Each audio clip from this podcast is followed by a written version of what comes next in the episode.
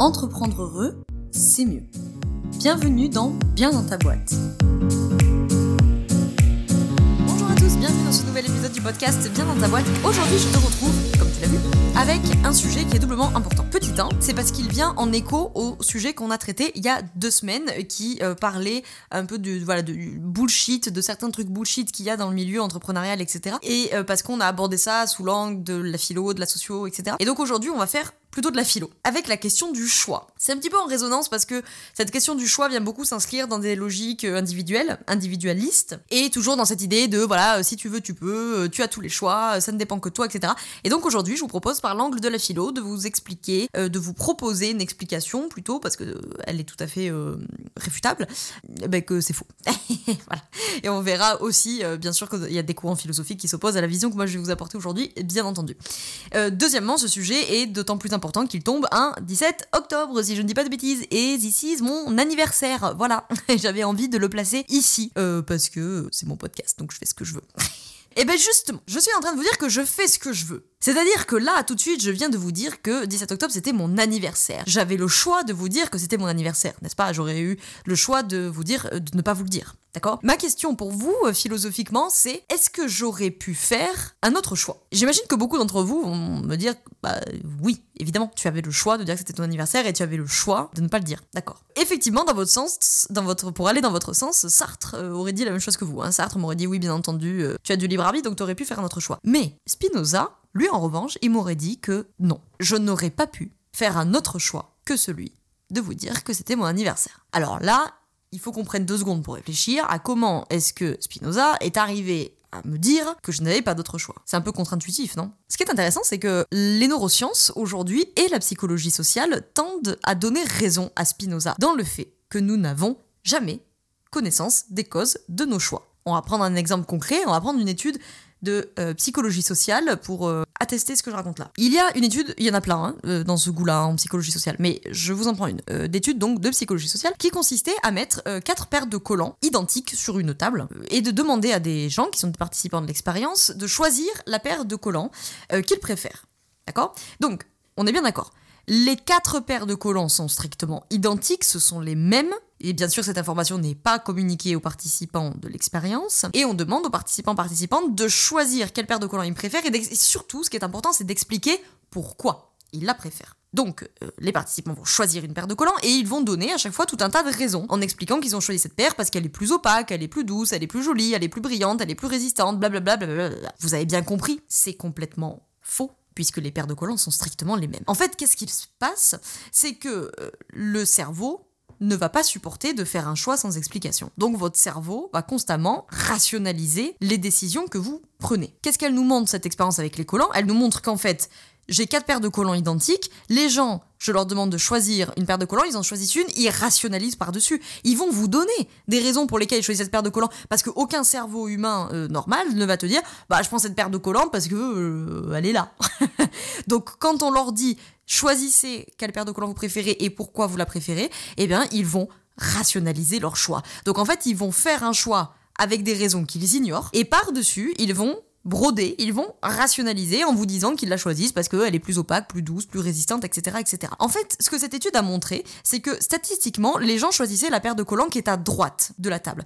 Donc en fait, la réelle raison de leur choix, c'est que j'ai choisi cette paire de collants parce qu'elle est à droite de la table. Mais évidemment, aucun humain ne va vous répondre ça. Ils vont vous dire j'ai choisi cette paire de collants parce qu'elle est plus douce, elle est plus opaque, elle est plus résistante, etc. En fait, ils rationalisent leur choix. Ce que nous montre la psychologie sociale, c'est que nous n'avons jamais accès aux réelles causes de nos décisions. Nous n'avons jamais connaissance des causes de nos choix. Et ça, ça donne raison à Spinoza. Et les neurosciences vont plutôt dans le sens également de donner raison à la psychologie sociale et à Spinoza en la matière. Nous ne savons pas pourquoi nous décidons, nous n'avons pas de libre arbitre. En revanche, nous sommes extrêmement doués pour rationaliser par-dessus et pour argumenter pourquoi nous avons fait euh, le choix A et pas le choix B. Mais c'est pas parce que nous pensons que nous avons choisi pour A ou pour B que nous avons réellement choisi pour A ou pour B. Généralement, nous avons choisi pour une toute autre raison, généralement qui a été déterminée par tout un tas d'autres choses. On va en parler tout de suite après avec Spinoza. Et comme nous n'avons pas accès à ça, nous rationalisons par-dessus en disant que c'est nous qui avons eu le libre arbitre de. Donc, en ce sens, si j'en suis la psychologie sociale, les neurosciences et Spinoza, en ce sens, je n'aurais donc pas eu d'autre choix que de vous dire que aujourd'hui c'était mon anniversaire. Bah, c'est quand même un peu euh, étonnant ce truc-là, c'est vraiment contre-intuitif parce que on pourrait quand même vraiment se dire qu'est-ce qui fait que je n'ai pas eu le choix de vous dire que c'était mon anniversaire? C'est quand même bizarre. Alors, en fait, tout tient dans cette histoire euh, spinozienne. En fait, Spinoza nous dit on croit être libre tout simplement parce qu'on ignore qu'on n'avait pas le choix ça rejoint l'expérience des collants dont je vous parlais avant. Exemple, si vous devez vous échapper d'une salle qui est fermée, d'accord, et il y a deux portes, la porte A et la porte B, et vous devez urgemment hein, vous échapper de, cette pièce. Vous choisissez la porte A et vous sortez vainqueur, sain et sauf de cette salle qui euh, vous mettait en danger. Vous serez bien tenté d'expliquer a posteriori que vous avez été libre de ce choix. Effectivement, là, dans cette situation, ça donne l'impression que vous étiez libre de choisir la porte A, de choisir la porte B, que vous avez choisi la porte A et que sorti de là. En fait, ce qui se passe, c'est que dans l'expérience de pensée, la porte B, de toute manière, elle était fermée. Donc en fait, c'est pas que vous n'avez que vous avez eu le choix de prendre la porte A.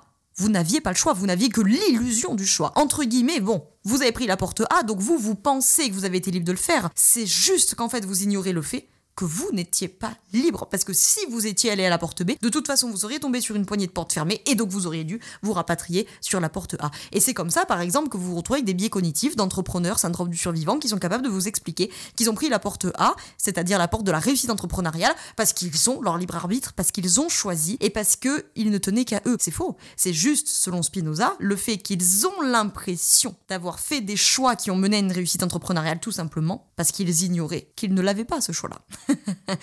vous n'aviez pas le choix parce que vous n'en aviez que l'illusion, c'est ça que nous explique Spinoza. Et donc en ce sens, si je vous ai raconté que c'était mon anniversaire aujourd'hui, d'après Spinoza, évidemment, j'ai l'illusion que j'avais le choix de vous le dire ou de ne pas vous le dire, mais c'est juste parce qu'en fait, je ne sais pas que je n'avais pas ce choix, qui me donne la sensation de croire que j'avais la liberté de la voir. Je répète euh, cette phrase parce qu'elle était vachement compliquée là, pour pas dire grand chose, et ce qui est compréhensible, c'est non clairement, n'est-ce pas? Si j'ai l'impression que j'avais le choix de vous dire ou de ne pas vous dire que c'était mon anniversaire, d'après Spinoza, c'est uniquement parce qu'en fait, j'ignore que je n'avais pas le choix. Et donc, je pense que je l'avais. Et donc, c'est pour ça qu'il y a plein de, de, liens avec le milieu de l'accompagnement, euh, dont je vous parlais dans l'épisode d'il y a deux semaines. Pour faire les liens, je vous le remets dans la description si vous l'avez pas écouté cet épisode. Euh, qu'une bonne partie du développement personnel invisibilise des déterminants sociaux.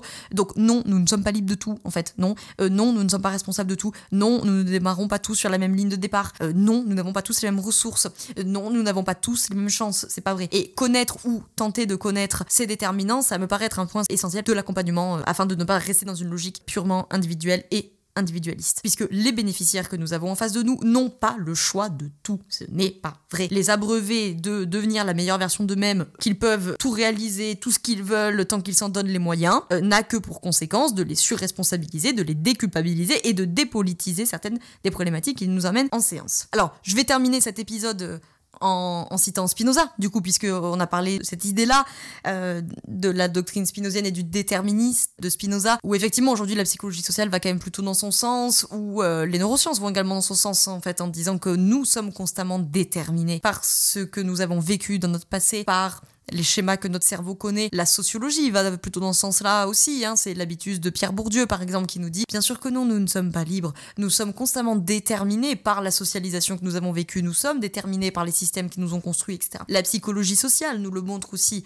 Nous sommes déterminés par certains faits euh, qui nous amènent à choisir la paire de collants qui est à droite de la table, par exemple. Pourquoi? Je ne sais pas. Euh, les hypothèses des chercheurs, c'est est-ce que les gens choisissent la paire de collants qui est à droite parce que majoritairement les gens sont droitiers et qu'il y a un réflexe de préhension d'aller chercher droite Est-ce qu'il y a le fait que dans un système occidental où nous apprenons que le passé est à gauche, l'avenir est à droite, où nous écrivons de gauche à droite, est-ce qu'il y a un réflexe à aller chercher vers la droite? Peut-être que c'est ça les vraies raisons de notre choix, mais la psychologie sociale nous montre que par-dessus nous rationalisons, nous brodons par-dessus ces trucs-là, et que donc nous avons finalement assez peu de libre arbitre si on s'en tient à cette vision-là. Maintenant, euh, avant de conclure cet épisode euh, sur une citation de Spinoza, bien sûr, je vous donne quand même le contre-pied, et notamment de l'existentialisme de Sartre, euh, qui est évidemment aux antipodes de cette théorie, avec son fameux euh, que l'existence précède l'essence. Et donc c'est exactement ce que dit, euh, c'est exactement l'inverse, pardon, de ce que dit Spinoza. Hein. Effectivement, Sartre dit, on existe d'abord, l'existence précède l'essence. On existe d'abord. Et ça se conditionne après. Donc nous avons le choix. Il y a des choses très intéressantes à aller piocher euh, dans tout ça. Moi, je peux être très sartrienne aussi sur la question du genre, par exemple. hein.